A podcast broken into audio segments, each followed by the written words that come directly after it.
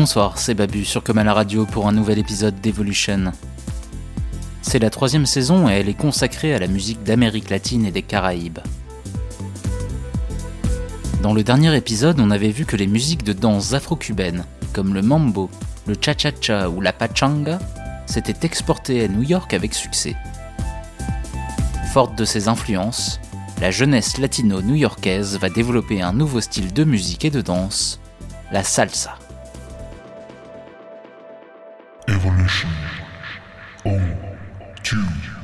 South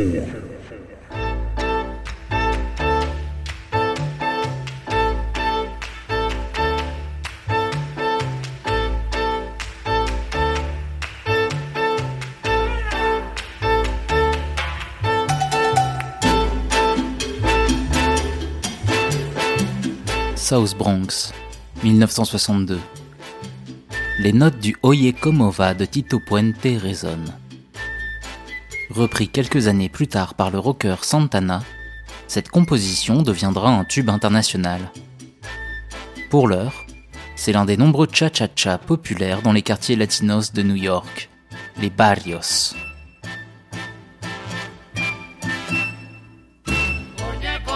D'origine portoricaine mais né à Harlem, Tito Puente est à l'image de nombreux habitants de la Big Apple, que l'on appelle les New Yorkans, un mot valise qui mélange New York et Puerto Rican.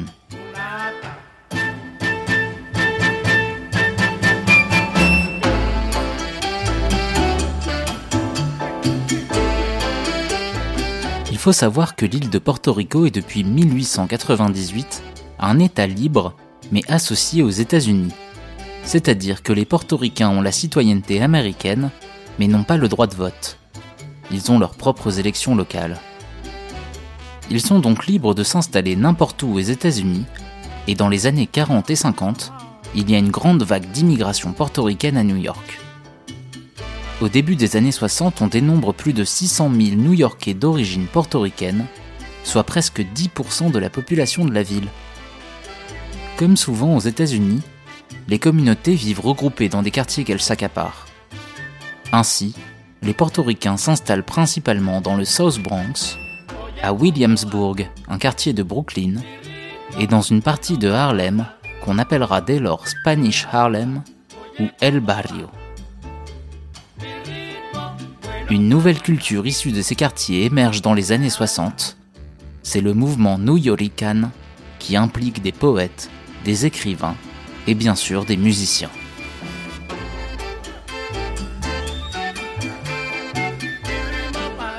Parmi les premières figures de ce mouvement, on trouve Joe Quijano, né en 1935 à San Juan, la capitale portoricaine, et arrivé à l'âge de 7 ans à New York, dans un barrio du Bronx.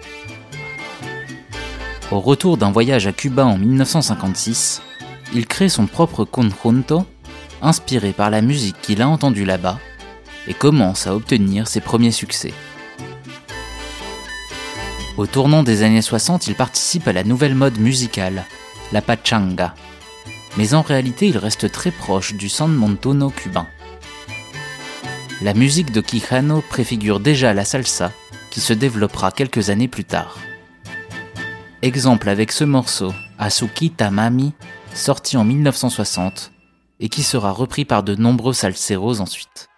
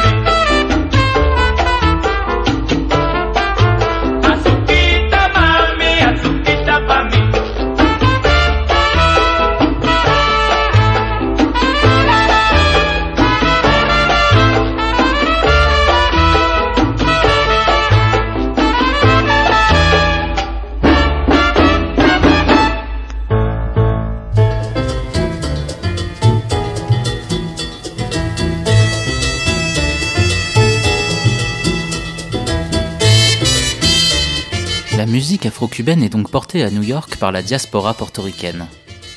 Mais qu'en est-il des Cubains? L'île connaît une grande période de troubles à partir de 1954, lorsque commence la révolution castriste. Elle se termine au 1er janvier 59 avec la fuite du dictateur Fulgencio Batista. De nombreux Cubains issus de la bourgeoisie et des classes moyennes s'exilent vers les États-Unis, craignant le régime communiste autoritaire de Fidel Castro. Contrairement à la diaspora portoricaine en quête d'une nouvelle vie, ils préfèrent s'installer dans le sud de la Floride, plus proche de leur patrie, car ils ont dans un premier temps l'espoir de retourner chez eux. Cependant, les musiciens cubains préfèrent s'exiler à New York, capitale mondiale de l'industrie musicale.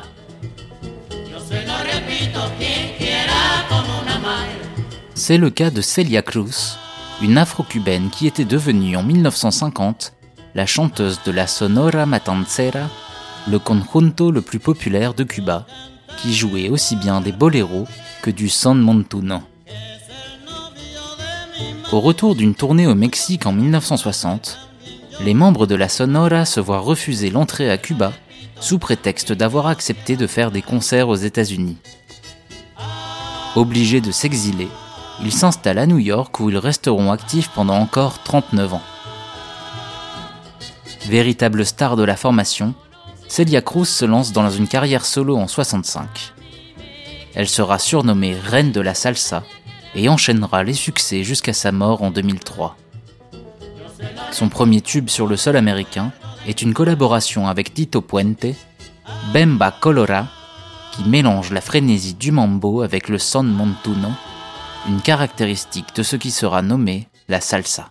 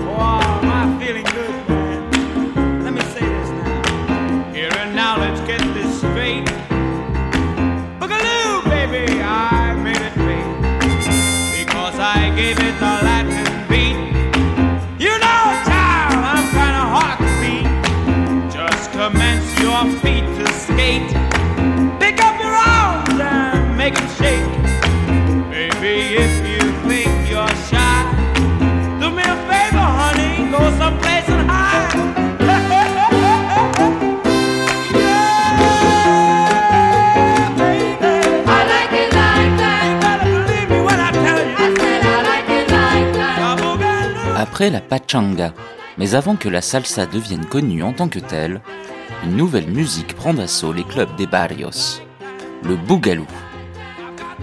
C'est une fusion entre le mambo, le son montuno et, c'est à souligner, la soul music.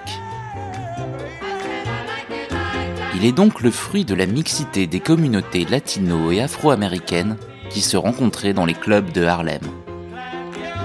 Chanté aussi bien en espagnol qu'en anglais, très rare dans les musiques d'origine latino-américaine, le boogaloo est la première musique véritablement new-yorkaine. En effet, les groupes sont menés par de jeunes musiciens new-yorkains nés aux États-Unis et qui ont intégré la culture afro-américaine, comme Joey Cuba, Johnny Colon ou Pete El Conde Rodriguez, auteur de ce tube I Like It Like That, sorti en 67.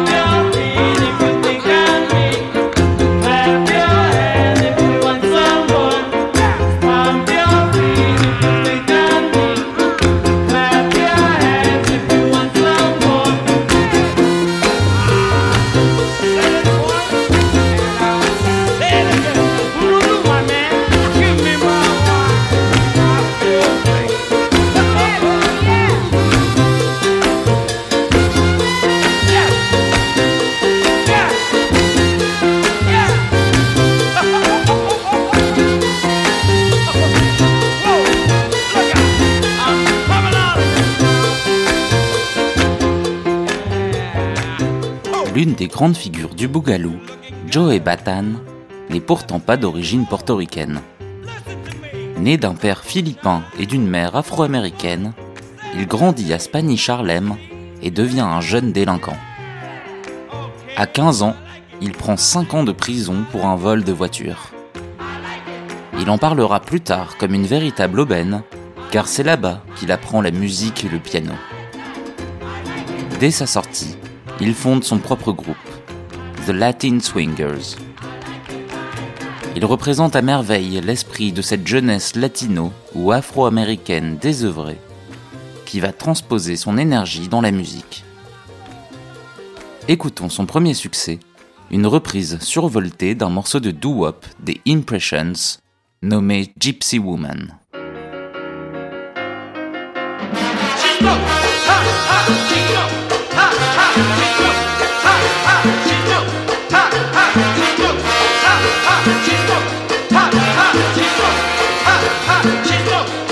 Some come from nowhere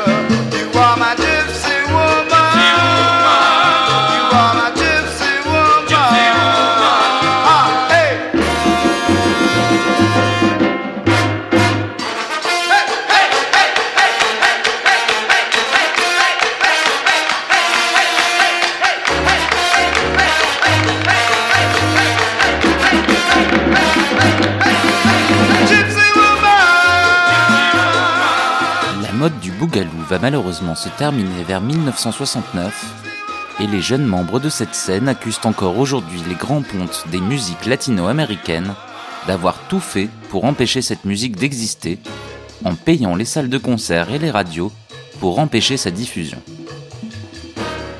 Mais ce sont aussi les succès grandissants de la salsa qui vont porter un coup à la popularité du bougalou.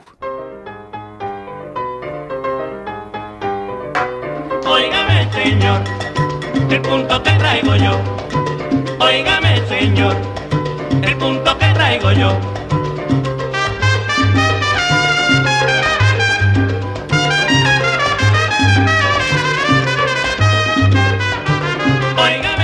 la fin des années 60, un label new-yorkais ne cesse de monter en prestige et en popularité. Fania Records. Il est l'œuvre de Johnny Pacheco, un dominicain arrivé enfant à New York en 1946 et qui devint une star de la pachanga. Finalement, il transforme sa charanga en conjunto en remplaçant les violons par des trompettes et crée Fania avec son avocat Jerry Mazucci pour accueillir tout type de musiques afro-cubaines, ce qu'il appellera salsa. Ce terme qui veut dire sauce en espagnol correspond à l'idée que la musique de Fania a vocation de mélanger les musiques afro-cubaines avec le merengue dominicain et la plena portoricaine.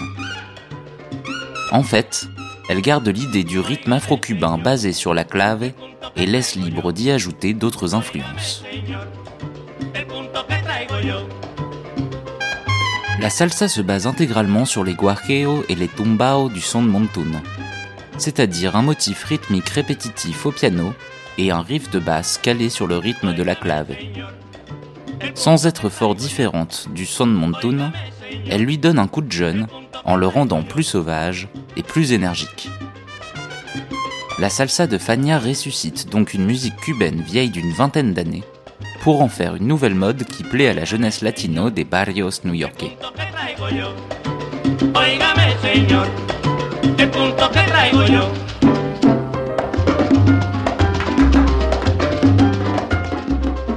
Parmi les premiers musiciens qui vont faire décoller Fania Records, on trouve Willie Colon, un tromboniste new-yorkain qui enregistre son premier album à 16 ans. Ce disque, El Malo, sorti en 67, est l'un des tout premiers albums de salsa new-yorkaise qui connaît un succès international. Il est nommé d'après le surnom de Colon, qui veut dire le méchant, car il avait une réputation de délinquant. Si la salsa ressemble surtout à un son montuno sous stéroïdes, elle a aussi complètement intégré l'esprit rebelle du bougalou. Écoutons le morceau titre de cet album.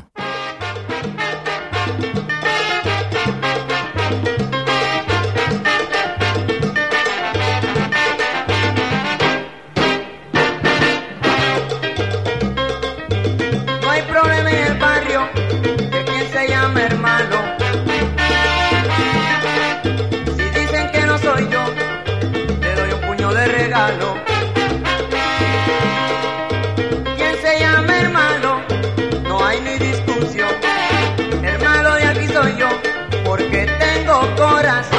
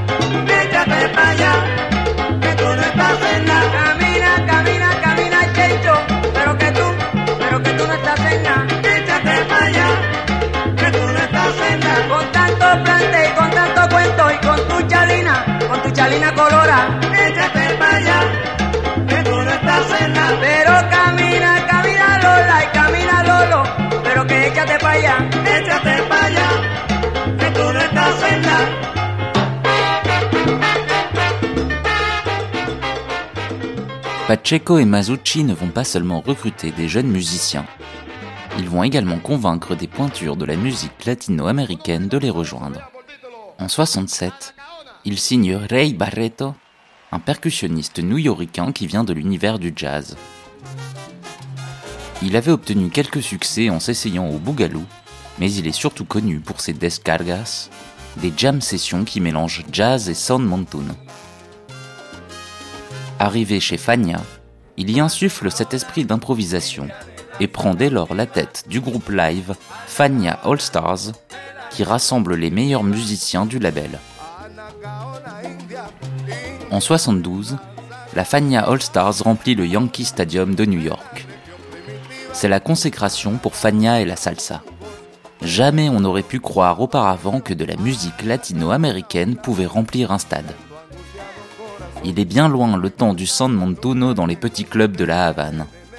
Avec la Fania All Stars, les rythmes afro-cubains atteignent leur pic de popularité. Plus tard, Tito Puente et Celia Cruz signeront chez Fania, assurant l'hégémonie du label sur le monde de la salsa. Johnny Pacheco et Jerry Masucci ont réussi leur pari, faire de Fania le Motown latino. Écoutons cet extrait d'un live de la Fania All Stars au Cheetah Club de New York en 72 et qui a fait l'objet du documentaire Our Latin Sing, sorti la même année.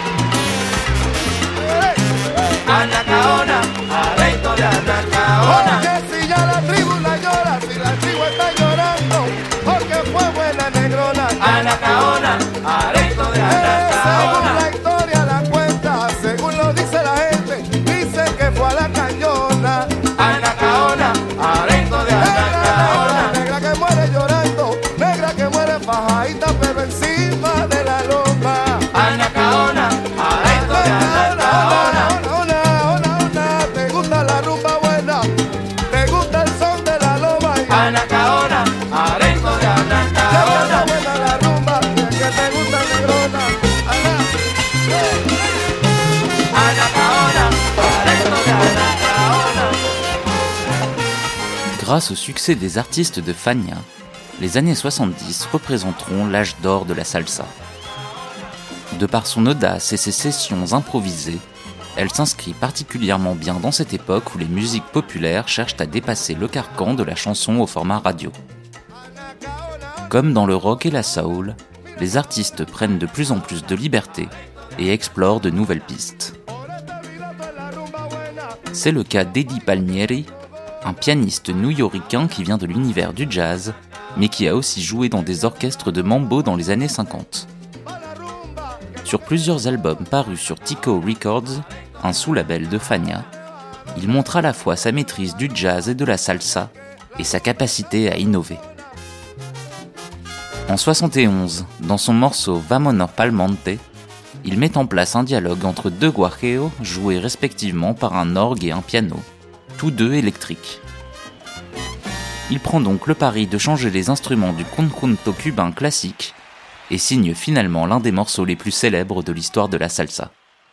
Écoutons-le sans tarder.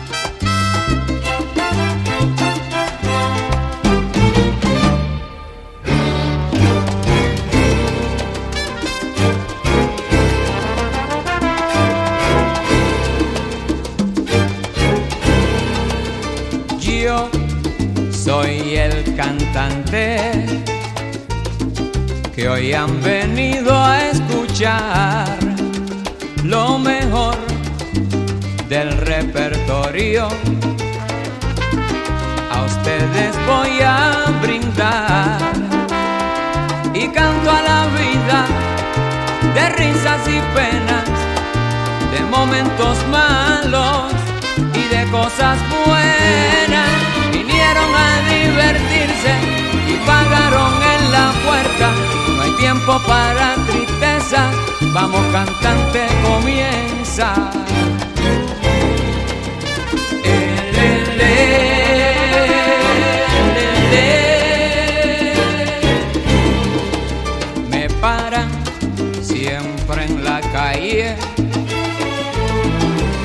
Mucha gente que comenta.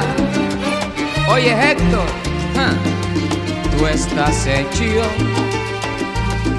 siempre con hembras y en fiestas. Si nadie pregunta si sufro, si lloro, si tengo una pena que hiere muy hondo. Yo soy el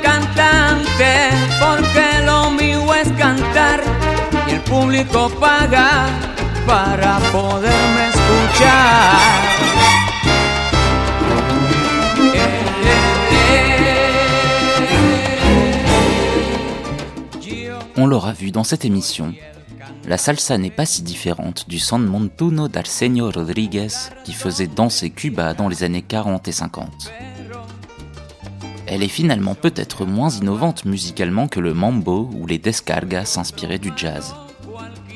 Les Cubains lui reprochent de n'être qu'une copie de leur musique et que son succès serait surtout dû aux grandes capacités de diffusion de l'industrie musicale nord-américaine. Mais il serait malhonnête de penser que les musiciens de salsa cherchent simplement à copier la musique cubaine. Au contraire, tout en lui rendant hommage, ils cherchent à l'amener au bout de son potentiel.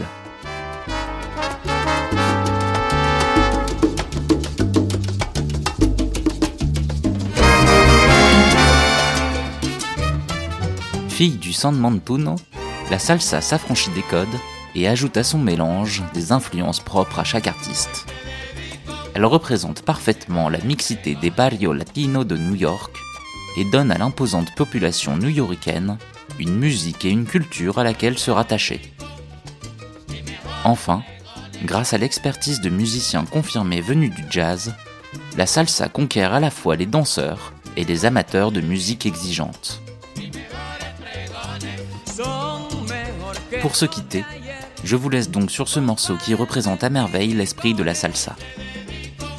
Il est l'œuvre d'Hector Lavo, le chanteur de salsa le plus célèbre des années 70 et 80. Il avait débuté sa carrière discographique à 21 ans en devenant le chanteur de Willie Colon, et ce notamment sur l'album El Malo. Lorsque Colon arrêta les concerts pour se consacrer à la production en 73, il y vit une opportunité pour avoir son propre orchestre. C'est en 78 qu'il sort ce morceau épique de 10 minutes, El Cantante, produit par Colon et écrit par le jeune Ruben Blades, qui deviendra lui aussi une grande figure de la salsa. On y retrouve les violons des charangas, les trompettes des conjuntos, la mélancolie du son, la virtuosité des descargas et même l'orchestration léchée de la soul.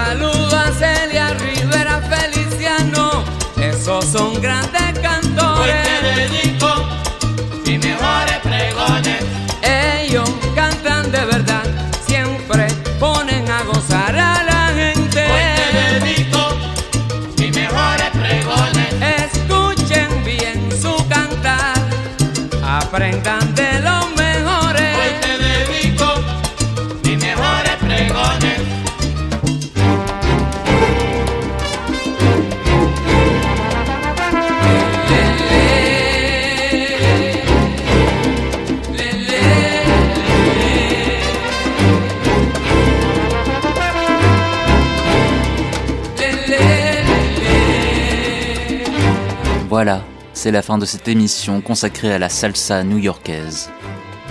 On continuera à parler de la salsa dans le prochain épisode, puisqu'on s'attardera sur ses répercussions dans le reste du continent. C'était Babu sur Comme à la radio. À très bientôt.